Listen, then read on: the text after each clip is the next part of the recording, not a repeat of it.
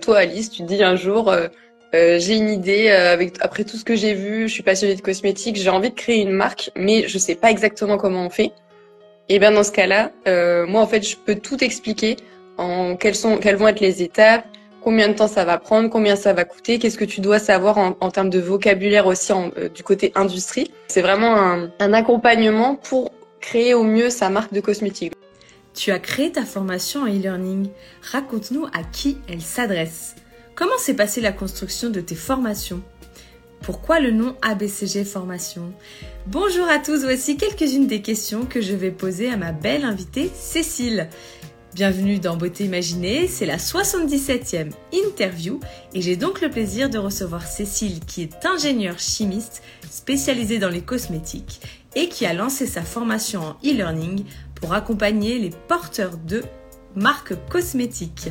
Bonjour Cécile Bonjour Alice Chers auditeurs, moi c'est Alice. Je suis passionnée par l'univers des cosmétiques et du bien-être. Donc j'interviewe dans chacun de mes épisodes un invité à visage caché sur sa vision de la beauté. Et vous, chers auditeurs, vous n'avez alors que sa voix pour l'imaginer, une beauté imaginée. Cécile, tu es ingénieure chimiste de formation. Tu as travaillé dans plusieurs laboratoires pour des marques de produits cosmétiques et de produits ménagers. Les deux sont souvent liés. Et tu t'es lancée en 2023 dans l'aventure entrepreneuriale en lançant ton propre e-learning pour accompagner les porteurs de projets qui veulent euh, créer leur propre marque. Ton site s'appelle ABCG Formation. Donc, tu vas nous raconter comment tu as créé euh, ton offre et à quels besoins finalement euh, tu essayes de répondre. Et après mon interview, ce sera la rubrique Les auditeurs t'imaginent. On vous fera deviner quatre infos aujourd'hui concernant Cécile. On vous fait deviner l'âge de Cécile, le voyage qui l'a le plus marqué, la saga dont elle est fan et l'émission qu'elle ne rate jamais. Alors déjà, Cécile, est-ce que tu peux commencer peut-être par nous présenter ton parcours? Oui. Alors, tu as commencé un petit peu déjà à le dire, mais effectivement, de, formation, je suis ingénieure chimiste. Et j'ai tout de suite eu la chance de travailler dans le secteur euh, cosmétique, où en fait j'ai intégré une start-up euh, qui était en charge de développer des produits d'origine naturelle, des produits à base de plantes. Et donc bah, j'ai eu la chance d'être responsable de laboratoire euh, tout de suite. Et donc j'ai travaillé plusieurs années dedans. Je m'occupais de toute la partie recherche et développement, la formulation même des produits, mais également de la partie réglementation, de la partie qualité. Donc euh, vraiment le principe des startups où on touche à plein de choses à la fois. Et suite à ça, je suis devenue responsable de laboratoire dans une TPE de produits détergents. Donc en fait, là, à nouveau, je concevais les produits et je m'occupais de toute la partie technique. Mais cette fois-ci, c'était des produits ménagers, donc euh, les produits euh, d'entretien du type lessive, liquide vaisselle, produits pour le sol, produits pour les vitres, etc. Et donc euh, là, la partie recherche et développement, la partie réglementation, la partie qualité. Et en fait, à chaque fois, euh, donc j'adorais mon métier, j'adorais ce que je faisais, et euh, j'étais en charge donc de développer des produits pour les marques pour lesquelles je travaillais, mais aussi pour des clients. Et en fait, j'avais un gros rôle d'accompagnement des entrepreneurs, des porteurs de projets ou des chefs de projet, des responsables comme ça, qui arrivaient à moi et qui me disaient bah voilà notre projet c'est ça. Est-ce qu'on peut développer les produits ensemble? Et donc, euh, on faisait toute la partie développement, mais je me suis rendu compte que au-delà du développement des produits, en fait, les gens avaient un gros manquement euh, en termes de connaissances. C'est-à-dire que euh, on avait des entreprises qui venaient à nous pour développer une gamme, mais qui n'avaient aucune idée, par exemple, du temps que ça prenait, de quelles étaient les grandes étapes, de ce que la réglementation, la, la législation leur imposait. Donc en fait, il y avait un gros travail pour moi euh, de vulgarisation, d'explication, d'accompagnement, et je le faisais avec plaisir, mais c'était au-delà en fait de la de la prestation de laboratoire. Et euh, même une fois les produits commercialisés, ben en fait, ils revenaient souvent à moi pour me demander de, de répondre à des questions euh, que leurs clients leur avaient posées parce qu'ils savaient pas y répondre, de les aider sur leur site internet à mettre des choses en avant pour expliquer leurs ingrédients, etc. Et donc en fait, je me suis dit, il y a vraiment un gros gros besoin de connaissances et euh, ça se traduit donc déjà par le, le fait d'être plus expert sur son domaine bien sûr, mais aussi commercialement en fait ça peut les aider pour mieux expliquer aux consommateurs, pour euh, se sentir plus à l'aise, etc. Et donc c'est là que l'idée euh, d'ABCG Formation est née, c'était que j'ai eu envie en fait de transmettre mes connaissances parce que je voyais qu'il y avait un vrai intérêt et une vraie demande. Et donc j'ai créé donc ABCG Formation, qui est spécialisé dans les formations en ligne pour les marques de cosmétiques, les marques de produits détergents, que ce soit les porteurs de projets qui veulent se lancer ou les marques en croissance qui veulent un peu asseoir leurs connaissances, qui veulent un peu renforcer leur expertise, leur crédibilité. Ça peut à la fois être destiné euh, à la personne qui est au tout début en fait de son projet, c'est ça? Oui, c'est ça. Ça peut être vraiment les porteurs de projets, c'est-à-dire que là, vous, euh, je sais pas, euh, toi Alice, tu te dis un jour, euh, j'ai une idée avec après tout ce que j'ai vu, je suis passionnée de cosmétiques, j'ai envie de créer une marque, mais je sais pas exactement comment on fait. Et bien dans ce cas-là, moi en fait, je peux tout expliquer en quelles sont, quelles vont être les étapes, combien de temps ça va prendre, combien ça va coûter, qu'est-ce que tu dois savoir en, en termes de vocabulaire aussi en, du côté industrie. voilà, c'est vraiment un, un accompagnement pour créer au mieux sa marque de cosmétiques. Donc je fais pas la prestation, je suis pas un laboratoire aujourd'hui, donc je, je crée plus les produits, mais euh, disons que je, je, transmets les connaissances nécessaires pour euh, mener à bien son projet. Et à la fois, ça peut concerner par exemple le service commercial, tu disais, d'une marque déjà bien implantée.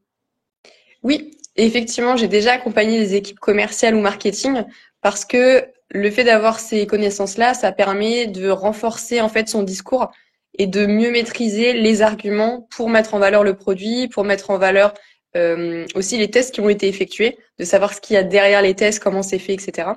Donc euh, oui, ça peut être ça peut être des chefs de projet, des personnes au commerce, au marketing ou à la communication, des community managers qui sont responsables de marques cosmétiques, par exemple. Et donc l'idée, elle, s'est construite finalement de, créer ton, e-learning, cette, offre comme ça, ça s'est construit petit à petit ou tu as eu un jour un peu un déclic? C'est intéressant, j'ai eu un peu un déclic grâce à une, ancienne collègue en fait. Euh, parce que j'ai une ancienne collègue euh, qui travaille dans le milieu de la, de la coiffure et qui m'a demandé euh, est-ce que je pouvais lui conseiller des produits qui étaient bien ou pas? Donc elle m'avait envoyé des compositions d'ingrédients et puis elle me demandait un peu mon avis, etc. Et donc, comme c'est quelqu'un que je connais bien, j'avais vraiment pris le temps de bien répondre, euh, de lui expliquer les intérêts, les inconvénients de chacun. Et elle m'avait dit, ah, tu perds pas la main, euh, faudrait que tu crées quelque chose dans le conseil. Et puis elle m'a lâché ça un peu comme ça, et je me suis dit, oui, c'est vrai qu'en plus, j'étais titillée par l'entrepreneuriat depuis un moment déjà. je savais que j'avais envie d'entreprendre mais je savais pas dans quoi. Et quand elle m'a dit ça et que bah du coup voilà, je lui avais expliqué des choses et tout, bah c'est vrai que ça a un peu mûri. Et puis j'en ai j'en ai parlé un peu autour de moi de euh, j'aimerais bien faire quelque chose, mais euh, je sais pas exactement quoi. Et en fait, c'est en repensant à cette anecdote là que vraiment ça s'est un peu euh, euh, concrétisé dans ma tête, où vraiment l'idée a un peu mûri et a jailli, enfin a de, de ce moment-là avec avec mon ancienne collègue qui m'interrogeait.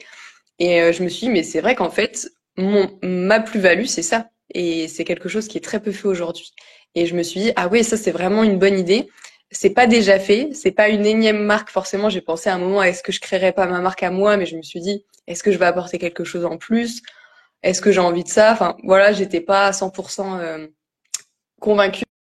Et, euh, et, là, je me suis dit, ah ouais, non, mais c'est ça, en fait. Moi, j'ai envie d'aider ceux qui ont des projets. J'ai envie d'aider ceux qui euh, ont des grandes idées pour changer le monde de demain.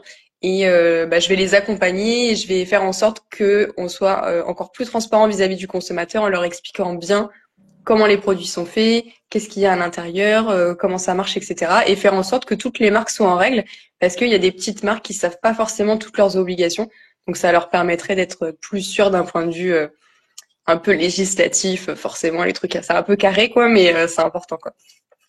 Évidemment. Et oui, en termes de sécurité notamment, oui.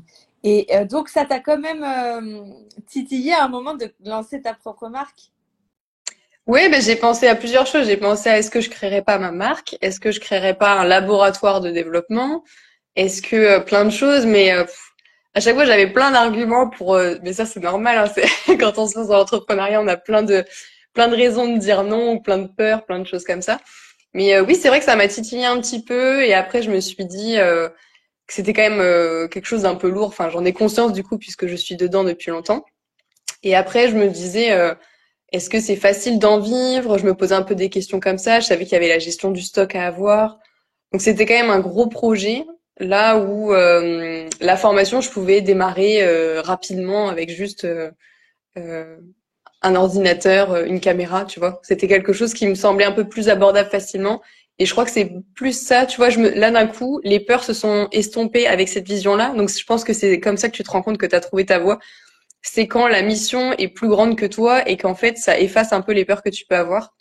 Parce que tu te dis oui, mais c'est trop bien en fait. Et, et c'est ce qui s'est passé pour euh, l'aspect formation, où je me suis dit j'aime trop ça, je le fais déjà depuis pas mal d'années. Et, euh, et j'ai envie de le faire à temps plein et que ce soit ça ma plus-value et ça mon, mon pourquoi. Là où créer une, une marque, j'avais pas l'idée du siècle et je me suis dit qu'est-ce que je vais faire de plus que ces gens-là? Alors du coup, je me suis dit bah je laisse ça à ceux qui ont qui ont une idée, qui ont un gros projet à défendre, etc. Et moi, ça me fait super plaisir de les, de les accompagner. Je leur laisse et moi, par contre, du coup, ma plus-value, elle est ailleurs. Justement, comment comment se passe la construction de tes formations? Il faut savoir que le donc le format, je l'ai dit, il est en e-learning. Ça veut dire que principalement, c'est des vidéos qui sont enregistrées les vidéos, elles se présentent sous la forme d'une présentation euh, PowerPoint. Alors, je rassure tout de suite, c'est vraiment de manière euh, beaucoup plus accessible que ce qu'on peut euh, voir parfois. C'est-à-dire que c'est vraiment les choses essentielles qui sont notées dessus. Il y a des images, il y a des vidéos, il y a des choses illustratives. Et toujours à l'écran, j'ai ma tête qui est présente. Donc en fait, je présente la formation en étant avec, la, avec le support de la présentation PowerPoint, avec toujours moi visible à l'écran parce que je trouve que c'est important euh, d'imager et qu'il y ait un contact humain qui soit gardé. Donc typiquement la, formation c'est euh, globalement des vidéos en e-learning où bah, je présente euh, petit à petit tout ce que j'ai à présenter et c'est entrecoupé de quiz pour valider le fait d'avoir bien compris les connaissances, ça amène un petit côté ludique. Pour moi c'était important que des aspects un peu stricts comme la réglementation, la technique, des, des, sujets un peu complexes soient amenés de manière plus ludique. Donc on a des quiz et on a aussi des euh, supports à télécharger, donc des PDF avec du coup des ressources supplémentaires, des bonus, euh, des récapitulatifs qui sont euh, à télécharger. Donc vraiment, il y a tout ce qu'il faut de différentes manières pour pouvoir apprendre en autonomie. Ça, c'est hyper important. Les gens peuvent le faire le soir, les week-ends, quand ils veulent. C'est l'intérêt du e-learning. Et pour autant, évidemment, je suis très présente. C'est-à-dire que pour toute question que ce soit par message sur les réseaux sociaux, par email, etc. Les personnes peuvent toujours, toujours me contacter et je réponds à 100% des messages. Et après, j'ai des offres qui incluent des accompagnements personnalisés où là, c'est inclus dedans. On a des appels inclus, on a des euh, euh live questions-réponses inclus, etc. pour vraiment être sûr que la personne, euh, bah, elle se sente en sécurité, j'ai envie de dire, et bien accompagnée. Ouais, c'est complet. Moi, personnellement, j'ai pu suivre ta formation euh, Cosméto Décode. Euh, donc, euh, je rejoins euh, ce que tu décris sur le côté ludique et puis plus humanisé en, en, voyant ton visage, c'est vrai, dans, pendant, pendant la formation. Et je trouve ça toujours intéressant de, pour reprendre ton terme, vulgariser des, des idées un peu complexes peut-être. Et donc, c'est ça que j'ai vraiment bien aimé. Je la trouve accessible et instructive, évidemment. C'est quoi ta dernière formation? Alors, bah, c'est un pack de formation en fait. Le, la dernière euh, en date s'appelle Start and Success parce que c'est prévu en fait pour les gens qui veulent se lancer. Et ça inclut un pack de formation dont Cosmétodécode dont tu parlais, où en fait on a dans ce pack de formation la formation Cosmétodécode qui est une formation de deux heures où le but c'est qu'en deux heures je vous présente toutes les étapes du développement cosmétique. Donc ça, donc ça se veut express synthétique euh, et le but, c'est de tout parcourir pour savoir quelle est la feuille de route globale, combien de temps vont prendre chaque étape, euh, de découvrir un petit peu déjà à l'avance quelles vont être les obligations, déjà des premières euh, découvertes de mots clés, etc. Donc ça, c'est en deux heures, première chose. Ensuite, dans le pack, il y a une masterclass sur euh, comment créer un cahier des charges gagnant. Euh, donc ça, j'explique pourquoi le cahier des charges, c'est quelque chose de très important et comment on le construit, quelles sont toutes les bonnes questions à se poser tout début de son projet.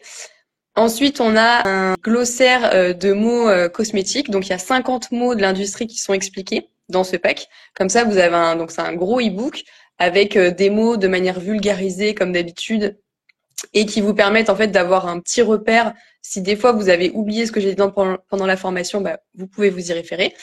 Il y a un guide des laboratoires où j'ai travaillé en partenariat avec plusieurs labos, euh, moi des gens de confiance que je connais de, de ma vie d'avant, ou des gens là que je continue de côtoyer, et donc du coup j'ai j'ai fait une petite fiche sur euh, quelques laboratoires qui me semblaient intéressants, et donc ça permet aux gens qui veulent se lancer de pouvoir contacter en priorité cette piste-là. C'est purement des recommandations, il n'y a aucune obligation. Mais disons que s'ils se posent la question de euh, vers qui se tourner, eh ben au moins j'ai un guide à leur proposer. Et on a dans cette formation le pack Start and Success. Euh, on a inclus deux appels euh, avec moi et un live question-réponse avec tous les participants. Donc c'est vraiment le but. Euh, moi je l'appelle le pass VIP vers la réussite cosmétique parce que le but c'est vraiment de on prend tout ce qu'il faut pour le départ, de compréhension, de guide, euh, de masterclass, etc. Et après, il n'y a plus qu'à. Et en plus, s'il y a des besoins, soit de compréhension, soit d'aide à un peu passer à l'action, je suis là en backup dans les appels ou dans le live. Donc vraiment, c'est le, si vous voulez vous lancer, c'est vraiment l'idéal. Tu réunis aussi euh, les élèves, je ne sais pas comment tu les appelles. Moi aussi, je n'ai pas de nom encore. est-ce que je dis élève, est-ce que je dis apprenant, est-ce que je dis client, je sais pas. Oui, mais euh, effectivement, bah, là du coup, j'ai choisi le mot participant quand j'ai quand je quand je présente mon offre, je dis euh, avec tous les participants.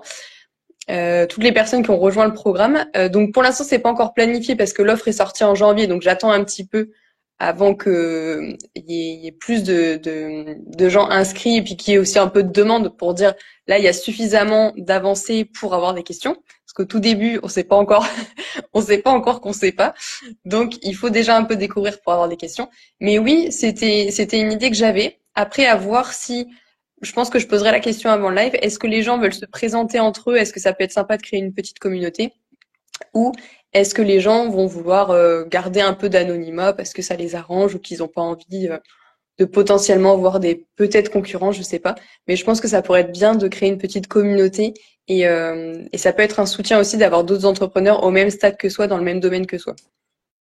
Oui, je trouve aussi, et c'est ce que pense euh, Chris qui dit c'est intéressant. Prévoyez-vous des séquences de regroupement et d'échange de bonnes pratiques entre les apprenants?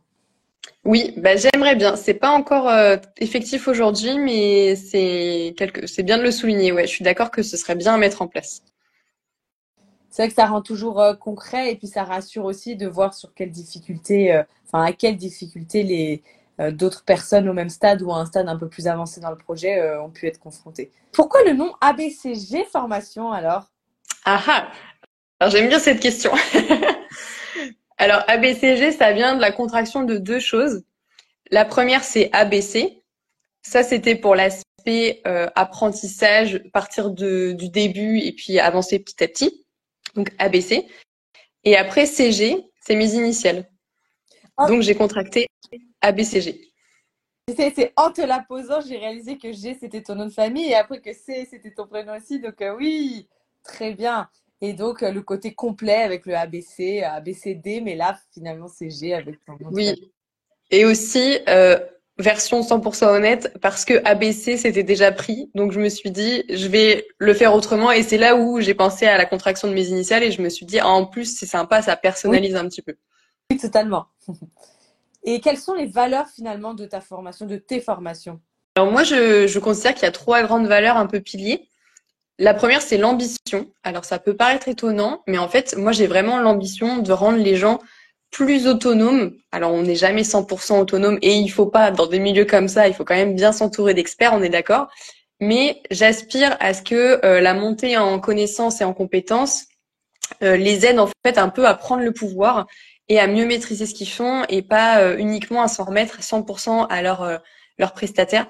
Donc moi, la notion d'ambition, elle est importante. Euh, justement, j'ai pas choisi de faire de la prestation parce que je voulais pas que les gens soient ultra dépendants. J'ai choisi la formation pour qu'ils puissent, euh, bah voilà, un peu voler de leurs propres ailes. Donc l'ambition, c'est super important pour moi. La deuxième valeur, c'est la pédagogie. Forcément, dans la formation, c'est quelque chose d'important. Et même au quotidien, sur les réseaux sociaux, je suis assez active. Et euh, j'essaye de toujours partager des choses de manière vulgarisée, qui est toujours un petit côté ludique, humoristique dans les posts, que ce soit simple. Et parce que, bah voilà, à nouveau, j'ai conscience que c'est des thèmes, euh, la science, la réglementation, etc. Ça peut être un peu lourd, donc j'essaye de l'amener d'une manière un peu plus originale, un peu plus fun. Et c'est en lien avec mon troisième gros pilier qui est la bonne humeur. Donc tu me diras si ça ressort dans la formation euh, que tu as suivie, Alice. Mais voilà, j'essaye de le faire de manière un peu sympa, avec le sourire, à pas hésiter à casser un peu les codes en mettant de l'humour. Euh, là où moi, quand j'ai appris tout ça, c'était quand même très strict et euh, c'était des PowerPoint euh, écriture, des pavés euh, écrits en noir sur un fond blanc. C'était pas très dynamique, c'était pas très fun, etc. Donc voilà, moi j'ai vraiment voulu apporter une touche, un, une touche un peu plus Pepsi. Ça se voit aussi dans mes couleurs où j'utilise beaucoup de, jaune, de rose, etc. Donc voilà, la bonne humeur, c'est quelque chose qui est, important. On peut être sérieux sans se prendre au sérieux, je pense.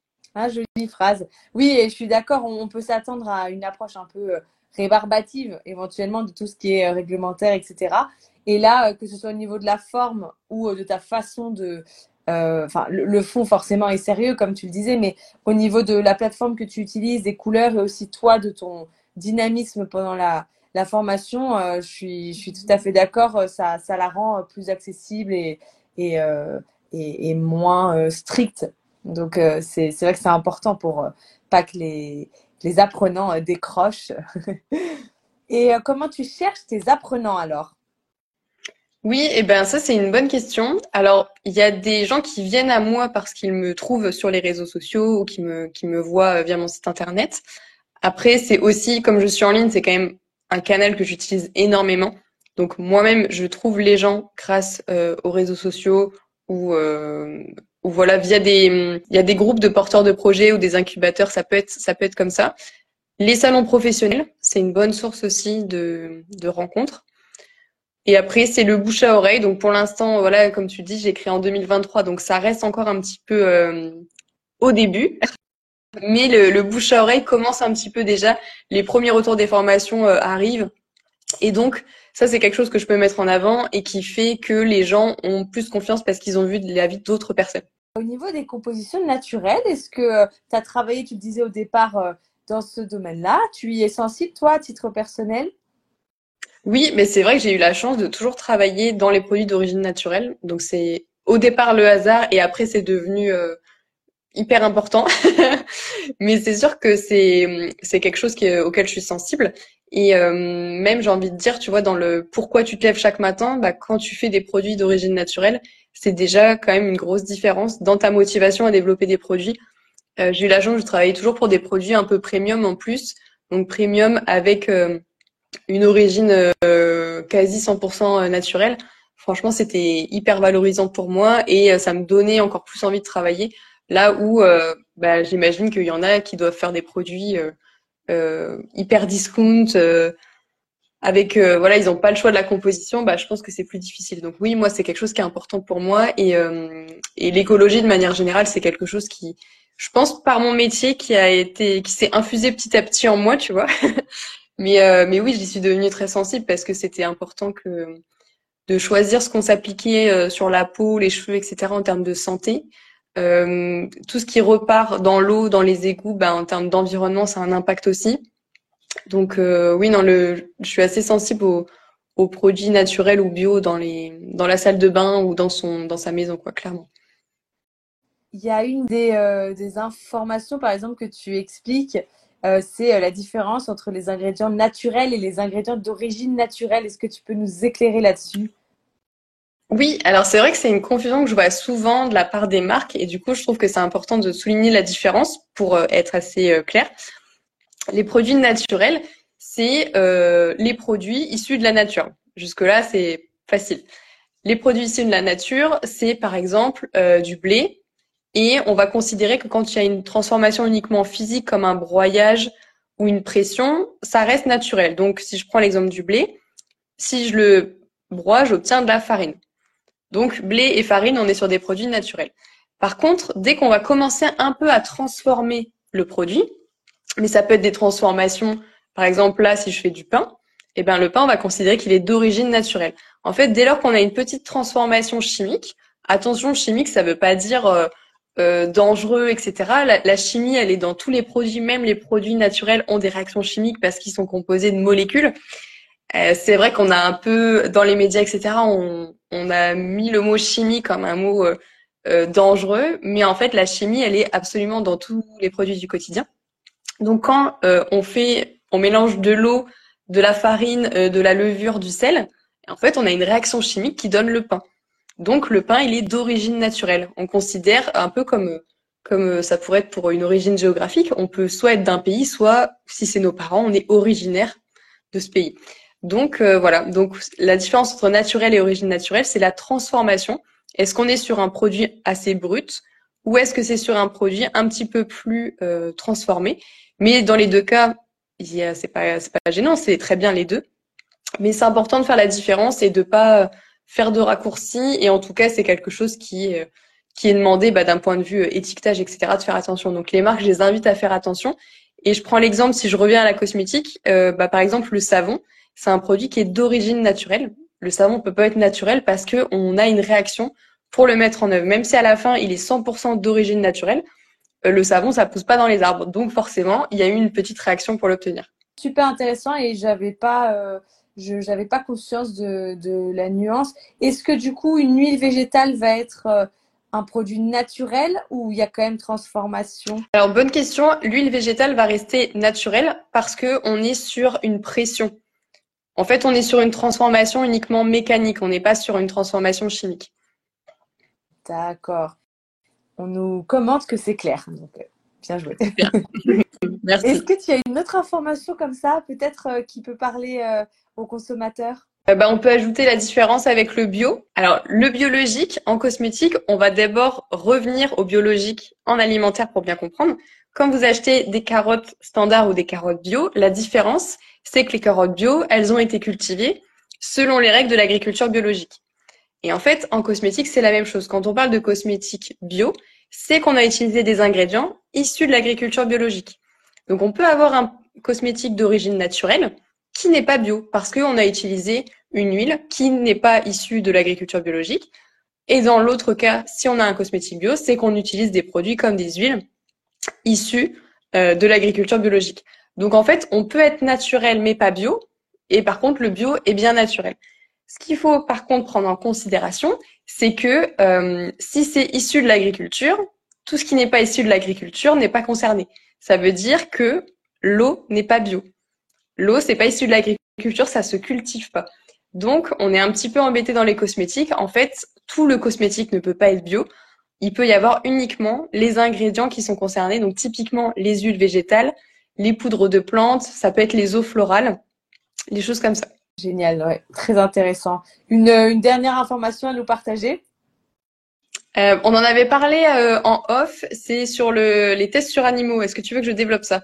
Carrément. Alors, il faut savoir que les tests sur animaux, c'est quelque chose qui est souvent revendiqué par les marques, mais en fait, les tests sur animaux sont de toute manière interdits en Europe. C'est-à-dire que le règlement européen, depuis 2009 et c'est appliqué depuis 2013, il interdit tout test sur animaux sur les produits cosmétiques européens et également sur les ingrédients des produits cosmétiques. Donc en fait, la bonne nouvelle dans tout ça, c'est que aucun produit sur le sol européen ne teste ses produits sur animaux. C'est une super bonne nouvelle.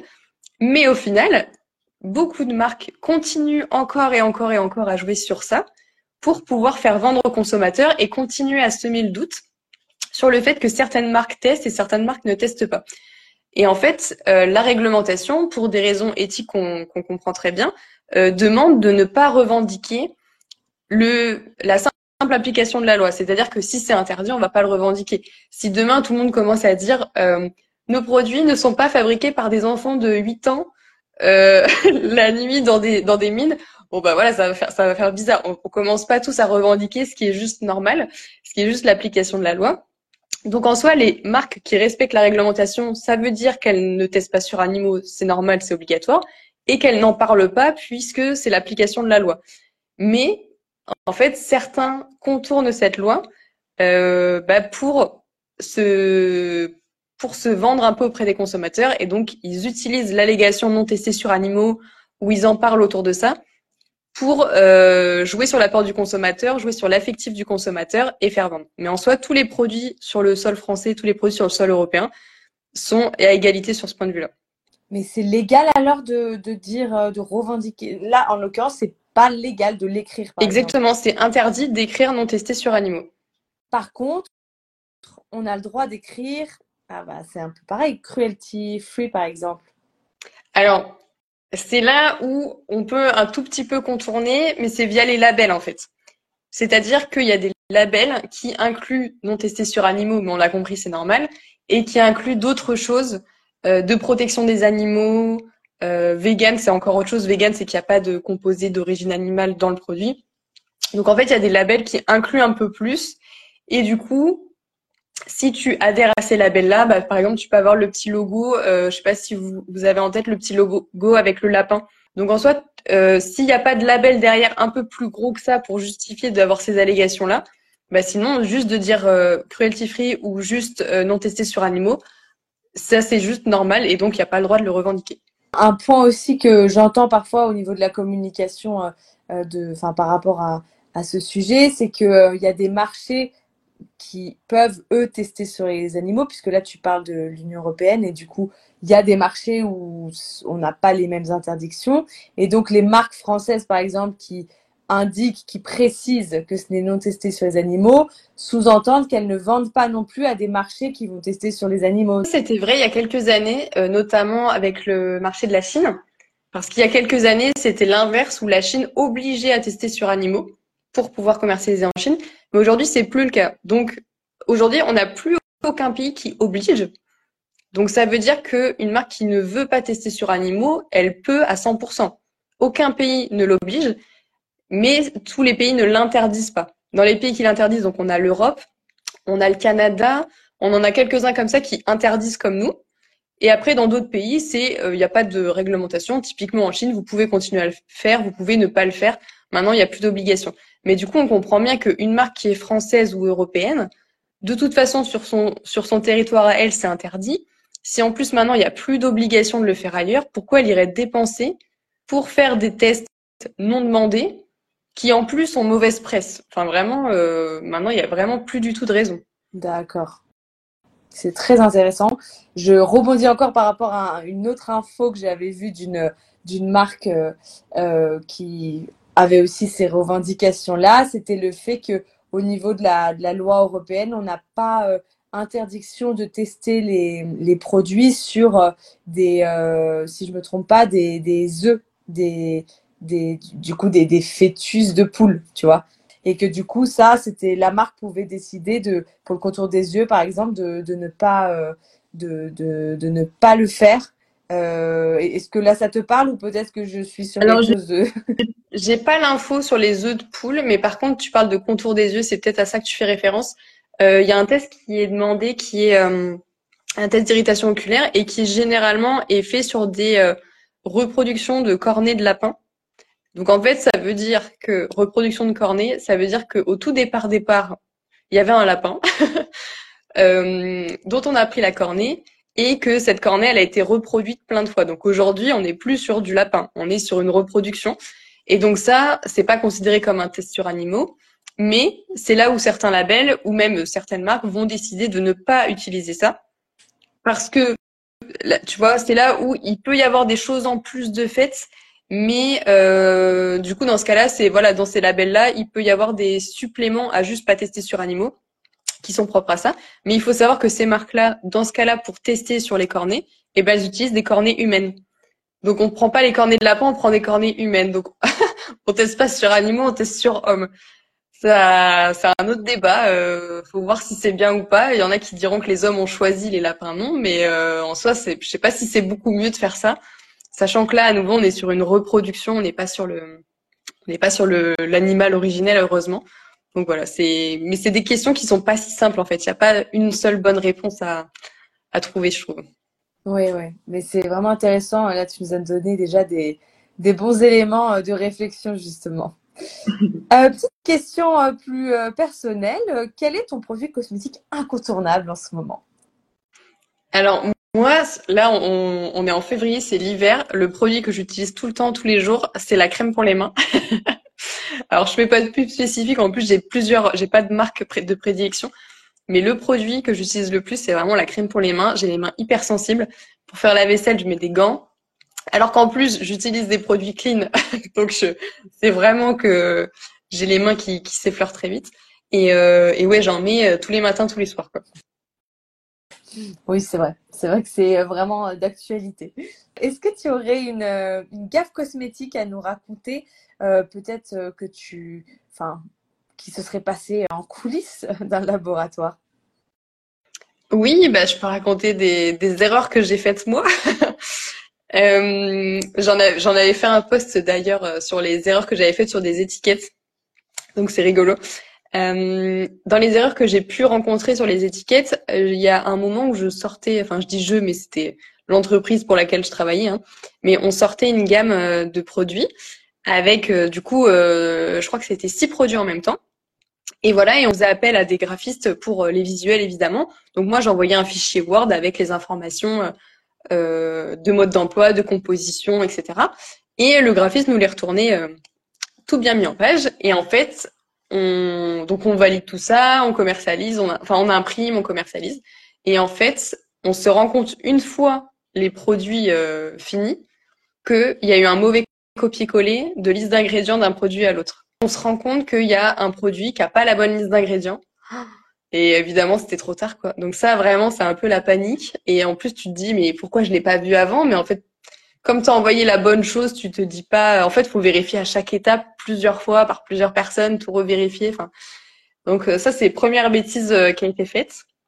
Après, une autre, euh, un autre problème que j'ai pu rencontrer, c'était sur toujours sur les étiquettes où en fait on avait un produit, on n'avait pas de parfum et on avait donc souvent c'est les parfums qui amènent des allergènes et là du coup on n'avait aucun allergène étiquetable à cause du parfum donc on, on avait mis euh, aucun allergène étiquetable parce que c'est ce qu'on nous avait dit.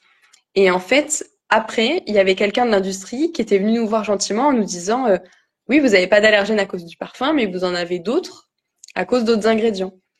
Et donc ça c'est pareil, bah, c'était un truc où au tout départ, bah tu sais pas.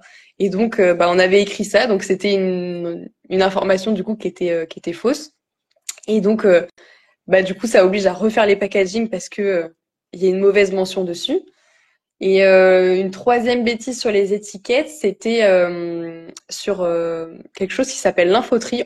Donc c'est un, petit cartouche qui explique comment euh, trier ses déchets.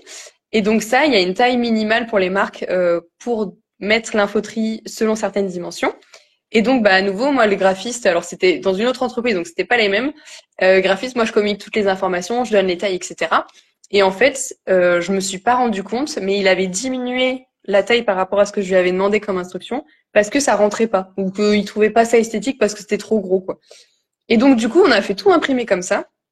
On envoie ça à des distributeurs et le distributeur a refusé en disant euh, on a un problème sur euh, tel élément qui n'est pas conforme aux obligations légales de taille, donc on refuse. Et donc là, euh, pareil, donc là on fait quoi? On sort la règle, on regarde, on dit mais ouais c'est vrai que c'est pas les bonnes dimensions, mince. Et en fait, alors que les consignes étaient claires, quoi. Donc là, on s'en est sorti en, en, faisant imprimer des stickers et en recollant par-dessus. Mais à chaque fois, c'est vraiment des. Chaque erreur peut coûter cher. Et du coup, les leçons à tirer de ça, c'est euh, déjà de toujours bien relire plusieurs fois par plusieurs personnes euh, jusqu'à la fin et même la dernière relecture de bien relire parce que entre temps, des mauvais copier-coller ou d'autres intermédiaires peuvent influencer. La deuxième chose, c'est que euh, plus tôt on s'en rend compte, mieux c'est. C'est toujours mieux de s'en rendre compte soi avant que ce soit la répression des fraudes qui vous contrôle et qui vous dise qu'il y a un problème. Donc quand on s'en rend compte soi-même, c'est déjà beaucoup moins grave. La troisième leçon, c'est que euh, quand on est informé de ces sujets-là, en l'occurrence moi, du coup, euh, par exemple le dernier sujet sur la taille, je savais quand on m'a dit il y a un problème, j'ai su de quoi on me parlait. Euh, j'ai pas découvert le problème et les, obligations de dimension avec le prestataire. Euh, donc cette leçon-là, je dirais, c'est quand vous avez les informations, vous êtes quand même beaucoup plus à même de pas faire les erreurs. Ou alors s'il y a des erreurs, de tout de suite les comprendre et de tout de suite les corriger. Donc là, la connaissance empêche pas les bêtises, on le voit, mais ça peut vraiment grandement vous aider à les corriger plus vite. Et la dernière leçon, c'est, euh, bah, c'était le cas là pour le dernier exemple sur le prestataire, euh, enfin sur le distributeur, c'est que des bêtises, ça peut donner une mauvaise image de marque et donc c'est, il faut faire attention à ça. Et donc là, à nouveau, j'incite les gens à se former, que ce soit auprès de moi, sur Internet, euh, auprès de, de, confrères, de partenaires, etc., de vraiment essayer de monter en compétence parce que c'est votre expertise qui est en jeu, c'est votre légitimité dans le milieu, c'est vos relations avec des partenaires, des clients, etc. Donc euh, vraiment, être vigilant sur ça. Après, l'erreur est humaine. Hein. C'est aussi pour ça que j'en parle, pour un peu dédramatiser et dire que bah, tout le monde fait des, fait des erreurs à un moment donné. Mais le mieux, c'est de s'en rendre compte le plus vite possible, de les corriger. Surtout ça, c'est hyper important. Et euh, d'essayer de faire en sorte que ça se reproduise plus, évidemment. Et on voit l'importance du détail aussi. Oui, ah, ça c'est clair. Et euh, le diable se loge dans les détails et c'est vrai parce que tout le reste est conforme, mais s'il y a une non-conformité, c'est l'étiquette entière qui est à revoir. Quoi. Donc, euh, des coûts hyper importants évidemment. Exactement. Eh bien, merci beaucoup pour toutes ces informations. On va pouvoir passer à la rubrique Les auditeurs t'imaginent. Donc, chers auditeurs, dans Beauté Imaginée, les auditeurs se laissent porter par la voix. Ils imaginent ma belle invitée. L'imaginaire, c'est aussi la force de l'audio. On passe donc à cette rubrique dans laquelle c'est vous qui participez. Voici les quatre devinettes aujourd'hui. Quel âge a Cécile? Quel voyage a été le plus marquant pour elle? De quelle saga est-elle fan? Et quelle émission n'aura-t-elle jamais? Laurence nous proposait 35 ans. Ah, c'est moins. Andrea nous proposait 32 ans, la Thaïlande, Harry Potter et TPMP. Alors, il y a une bonne réponse. Sophie nous dit 30 ans, Costa Rica, Twilight et C'est pas sorcier. Non, désolé, désolé Sophie. 32 ans, le Japon, The Crown et The Voice. Non, désolé. 30 ans, le Japon à nouveau et Harry Potter. Il y a une bonne réponse. 31 ans pour Astrée, Voyage le Brésil et Star Academy. Ah, j'ai jamais regardé la Star Academy, non. Alors j'ai 29 ans, mais je vais avoir 30 ans cette année, donc c'était pas loin. Il y a plusieurs personnes qui ont proposé 30 ans. Oui, tout à fait. Ça veut dire que euh, ils t'ont plutôt bien cerné à ta façon de parler. Oui. Et euh, au niveau du coup euh, de, de, ton voyage le plus marquant? Alors là, les réponses, il n'y en a pas eu qui se rapprochaient. Mon voyage le plus marquant, c'est l'Australie. En fait, j'ai eu la chance pendant mes études de partir quatre mois en Australie pour un stage. C'était à Brisbane exactement. Euh, pour ceux qui, connaissent sur la, côte euh, est de l'Australie. Et euh, j'avais fait un stage du coup en université en chimie. Donc le but c'était de reproduire, c'était de synthétiser des, mm, des protéines qui permettaient de reproduire un élément naturel pour synthétiser des antidépresseurs. En gros, c'était un peu ça le, thème.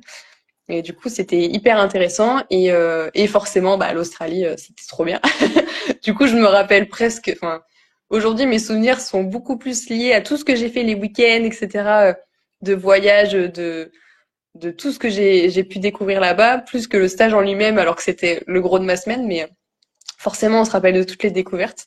Et euh, non, c'était super bien en termes de culture, euh, en termes évidemment de, de paysages, d'animaux. Enfin, franchement, c'était un super voyage. Donc, très belle opportunité de partir plusieurs mois là-bas. J'ai adoré. D'animaux et d'insectes? Oui, c'est vrai que là-bas, le rapport aux insectes n'est pas le même. Et moi, j'étais dans une, je logeais dans une famille. Et, euh, et même là-bas, c'était normal qu'il y ait des fourmis, qu'il y ait des choses qui se baladent dans la maison, là où nous, on est assez habitués, européens, à pas avoir ça et on n'aime pas ça. Mais euh, oui, ils ont un rapport aux animaux qui est plus ouvert que nous et ça les dérange pas que euh, y ait euh, des animaux qui rentrent chez eux, quoi. Et ils n'ont pas le choix parce que sinon, ils vivraient complètement en bunker, en bunker. Ouais, exactement. Et du coup, ils apprennent à vivre avec. Ouais. Sûr. Alors, de quelle saga tu es fan? Ah, il y a eu des bonnes réponses là. C'était Harry Potter. Mais oui, fan depuis, euh, bah, je pense comme beaucoup de ma génération, fan depuis euh, toute petite. En primaire, j'avais commencé à lire les livres et j'ai grandi avec les livres et les films. Euh, bah, je les ai lus plusieurs fois, je les ai lus en anglais je suis vraiment, euh, j'adore cette saga. Je trouve que les, c'est un monde qui est magnifique et euh, non, je suis super fan. Ouais, bah, je suis d'accord. Moi aussi, euh, c'est ma saga préférée. Et donc, dès que je vois un, enfin, si j'ai un objet à choisir et qu'il est sous la licence Harry Potter, forcément, ça va m'attirer plus, quoi. Quelle émission ne rates-tu jamais? Alors, l'émission que je rate jamais, c'est Colanta. Je suis trop fan de, de cette émission d'aventurier. Je crois que c'est parce que aussi je serais incapable de le faire vraiment tellement c'est poussé que du coup je suis très admirative et que euh, euh, oui voilà vraiment j'adore regarder parce que je trouve que les gens aussi bien dans les épreuves que dans le dépassement de soi, dans le fait de, bah, de autant se priver, de d'avoir autant de contraintes. Moi j'ai l'impression que euh, tu mets trois jours là-bas, il pleut, je suis en dépression quoi. je trouve que vraiment c'est hyper dur et je suis hyper admirative. Enfin vraiment j'adore les J'adore suivre les épreuves, j'adore suivre la vie sur le camp, j'aime trop ça, quoi. Et l'aspect stratégique aussi, je trouve ça super cool. Oui, sociologiquement aussi, c'est intéressant de voir comment euh, les gens peuvent se comporter dans ces conditions. Ouais, et en plus, je trouve que ça révèle un peu les personnalités. Donc, il y a un peu ça aussi. Je me, j'ai toujours la curiosité de me dire comment je réagirais moi si j'y allais. Euh, tu vois, est-ce que t'es, est-ce que t'es encore toi-même ou est-ce qu'il y a des aspects de ta personnalité qui ressortent parce que t'es dans des conditions plus drastiques? Et du coup, il y a un peu l'aspect animal qui revient chez certains et c'est intéressant de voir que euh, quand t'as faim, euh, t'as un peu moins. Euh, enfin voilà, tu, ça change un peu les choses, quoi. Donc c'est, ouais, comme tu dis, sociologiquement hyper intéressant. oui, quand les besoins physiologiques sont pas là, c'est vrai qu'on on change. Hein. ben, on revient. Tu sais, la pyramide de Maslow, là, la base des besoins, ben, c'est exactement ça, quoi. Là, on est, on revient au terre à terre, au concret. Eh bien, c'était vraiment super intéressant. On arrive à la fin de cette émission euh, sur ta formation e-learning euh, pour accompagner euh, les différents professionnels travaillant autour de, marques cosmétiques. Merci beaucoup pour toutes ces informations, Cécile. Ben, un grand merci Alice pour ton invitation. C'était super d'échanger avec toi. Avec plaisir. Chers auditeurs, merci d'avoir imaginé ma belle invitée. Vous pouvez suivre les aventures de Cécile sur le compte Instagram ABCG Formation tout attaché. Et pour ma part, vous pouvez euh, vous rendre sur mon blog pour écouter le replay de tous mes podcasts et pour découvrir plus d'infos beauté, c'est beautéimaginée.com. Les podcasts comme celui-ci sont ensuite disponibles sur les grandes plateformes Spotify, Apple Podcasts, Samsung Podcasts, etc. J'ai une dernière question, Cécile, pour une prochaine interview de Beauté Imaginée. Est-ce que tu penses à quelqu'un qui pourrait être un bel invité? Eh ben, je peux te conseiller euh, Nathalie de Mademoiselle Cosmétique, qui euh, a toujours travaillé dans les produits d'origine naturelle depuis euh, plus de 20 ans et qui aujourd'hui a son laboratoire de développement. Donc je, je te la conseille. D'accord, très bonne idée. Je, je vais euh, aller creuser de ce côté-là. En tout cas, au niveau des commentaires, on nous dit c'était intéressant, ça change, merci beaucoup, très instructif.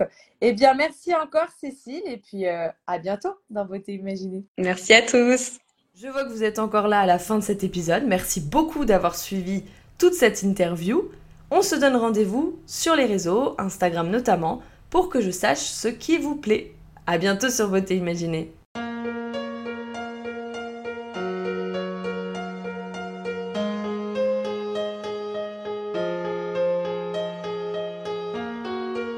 Voici Beauté Imaginée, deux voix et deux visages cachés. Beauté vous est racontée, puis à visage dissimulé, sa beauté vous est dévoilée, photo postée, Instagrammée. Un indice révélé sur cet homme ou cette femme. Beauté imaginée, c'est mon compte Instagram, sans accent, un tiré.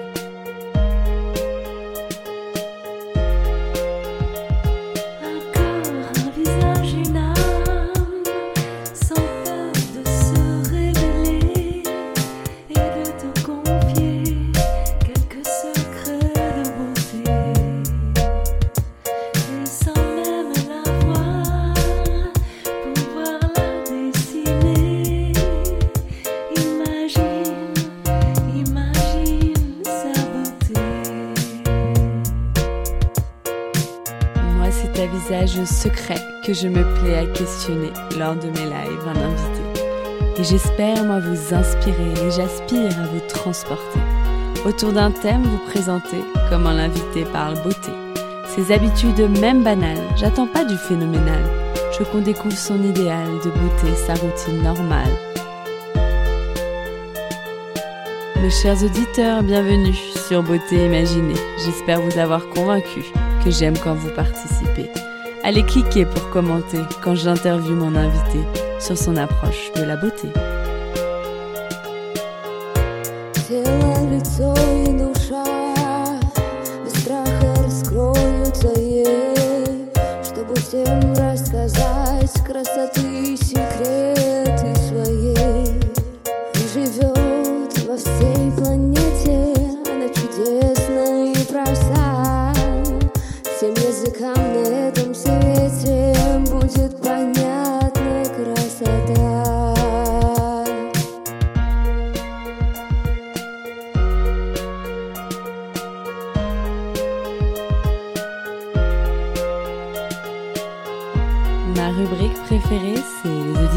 Nos auditeurs devinent si tu chantes, danses ou peins, si tu aimes la musique, le classique électronique ou le contemporain.